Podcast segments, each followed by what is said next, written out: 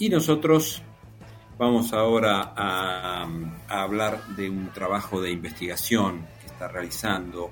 Entiendo yo que desde hace unos años la, un grupo de investigadores, docentes, estudiantes de la Facultad de Ciencias Forestales, algunos de ellos de la Cátedra de Planificación y Uso de la Tierra de esta facultad, y que eh, en este trabajo de investigación han tenido hallazgos importantes. Ahora vamos a enterarnos bien de todo esto. Estamos eh, con Andrea Neme, que es una de las investigadoras que participa, ya licenciada en ecología y participa de este proyecto. Muy buenos días, Andrea, ¿cómo estás? Muy buenos días, Andrea. Hola, muy buenos días. ¿Cómo están? Buenos días a toda la audiencia. Muy bien. Bueno, eh, contanos de qué se trata este trabajo de investigación, de eh, trabajo en territorio, en el cual vos has sido parte. Sí, es eh, un trabajo que, que viene este, de, muchos años, eh, se trabaja junto a comunidades campesinas que están organizadas en, una organización que se llama UPSAN, la Unión de Pequeños Productores del Salado Norte. Y en este caso eh, ha sido un, hemos realizado un nuevo proyecto de voluntariado eh, que consistía en eh, un monitoreo participativo de biodiversidad. hemos seleccionado una de esas comunidades de esta organización, porque en total son 60 comunidades, y hemos comenzado un primer muestreo eh, de fauna silvestre, en donde hemos eh, obtenido este registro de esta especie endémica de la región del Chaco Seco. ¿De qué especie estás hablando? Estamos hablando de la especie del chancho quimilero o taguá o pecari del Chaco. Es una especie endémica, eso quiere decir que solamente eh, su área de distribución es en tres países, hacia el oeste de Paraguay, sureste de Bolivia y norte de Argentina. Se encuentra solamente en, esta zona, en esta región del Chaco. Es un animal que eh, en algún momento se lo había dado por desaparecido, luego creo que se lo se encontró alguna, algún individuo de esta especie y luego no se lo vio más. ¿Cómo es la historia del pecarí quimilero?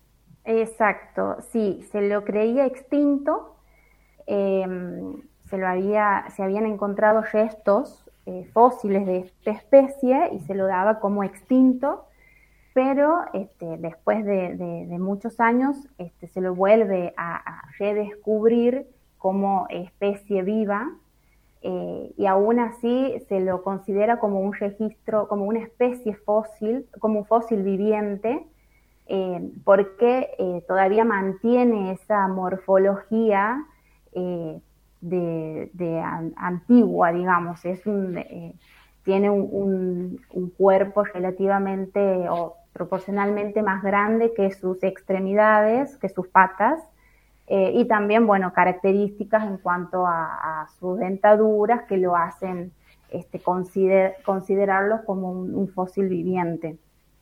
¿Cómo, ¿Cómo lograron verlo? ¿Cómo lograron eh, ubicarlo? ¿Y en qué zona exactamente?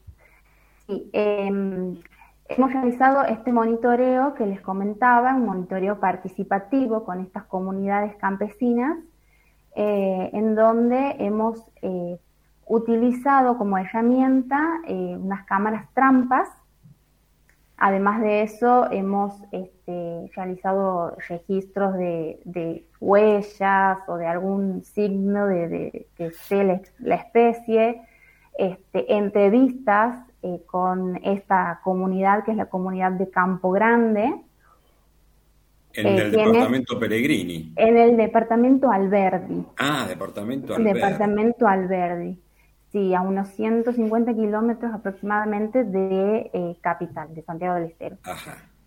Y, bueno, eh, como se trata de un monitoreo participativo, eh, esto quiere decir que nosotros hemos, eh, mediante capacitaciones y talleres, eh, a las comunidades también les hemos este, mostrado cómo se realiza un muestreo. Además de eso, hemos implementado una metodología internacional llamada Chapelle, porque también hemos participado, hemos trabajado con docentes de la Universidad Nacional de San Luis quienes a nosotros nos han capacitado en esta metodología y a la vez hemos capacitado a las comunidades, eh, hemos enseñado a estas comunidades a, usar eh, las cámaras trampas y este registro también como que le pone más eh, valor e importancia porque esta cámara trampa ha sido colocada en un lugar específico por el delegado de esta comunidad Campo Grande y en esa cámara hemos tenido el registro de esta especie. Ajá, bien, bien. Andrea, y también se capacita, por ejemplo, a estas comunidades, a las personas que habitan ahí, eh, para proteger al animal. ¿Es, ¿Es un animal, digamos, que es buscado para la casa?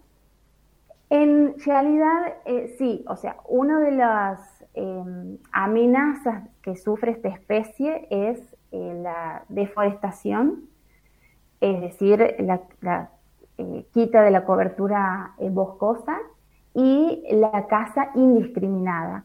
En sí, estas comunidades campesinas practican la caza de subsistencia, es decir, que no, no, es una caza deportiva o justamente indiscriminada, este, tienen eh, conciencia y saben de la importancia y del valor de esta especie, saben lo que significa que esté presente en sus territorios, eh, porque estas comunidades también, este, y, también trabajamos junto a estas comunidades por, por esto eh, que se trata de defender los bosques nativos, defender sus territorios eh, entonces tienen este, una gran conciencia y sabiduría de que es una especie muy importante eh, y que se encuentra en sus territorios pone aún en más valor esta conservación de, sus montes nativos.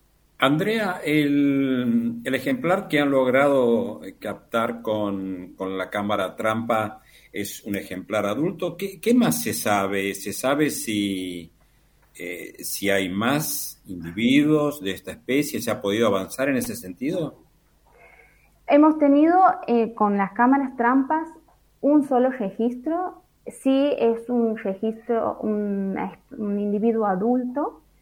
Em, no podemos determinar más detalles porque eh, se ha tratado solo de esas imágenes.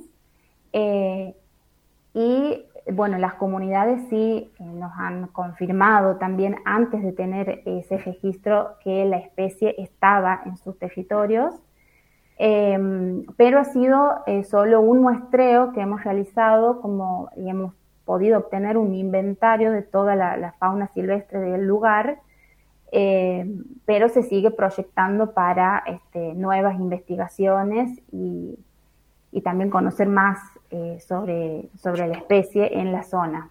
Este hallazgo fue publicado en una revista científica internacional, ¿verdad? Así es, sí. Eh, lo hemos publicado el 8 de septiembre, eh, ha sido publicada en una revista internacional, en idioma inglés, porque ese es el, idioma que maneja la revista.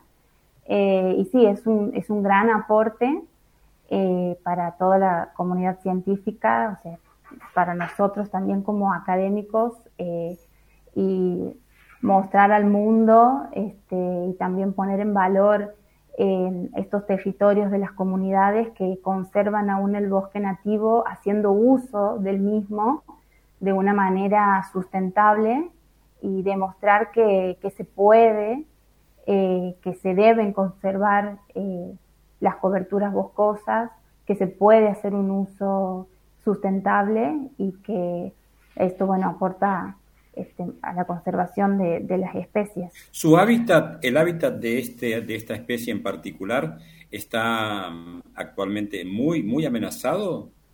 Sí, sí, sí.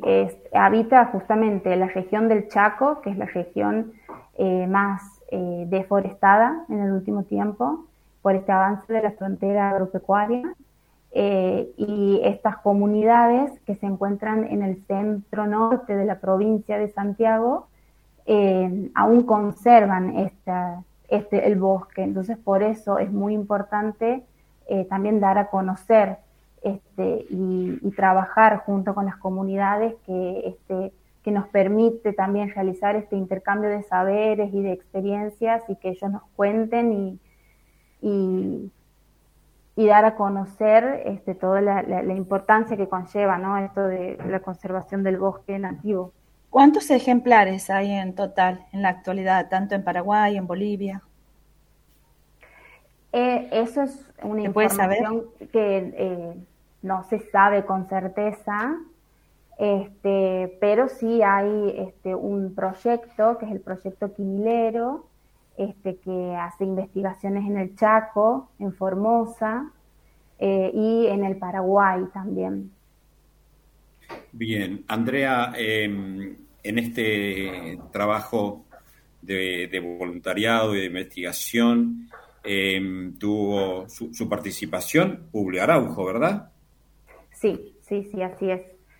Eh, quería hacer también esa mención eh, muy importante, este, recordarlo a nuestro querido profe, este, que, bueno, junto con, con, toda la cátedra de planificación este, y uso de la tierra y ordenamiento forestal, que hemos trabajado este, siempre en equipo, este, el profe que nos ha este, transmitido toda su, su, experiencia, su enseñanza y su pasión por esto de, de, de la conservación de los, de los bosques este, y trabajar junto a comunidades campesinas.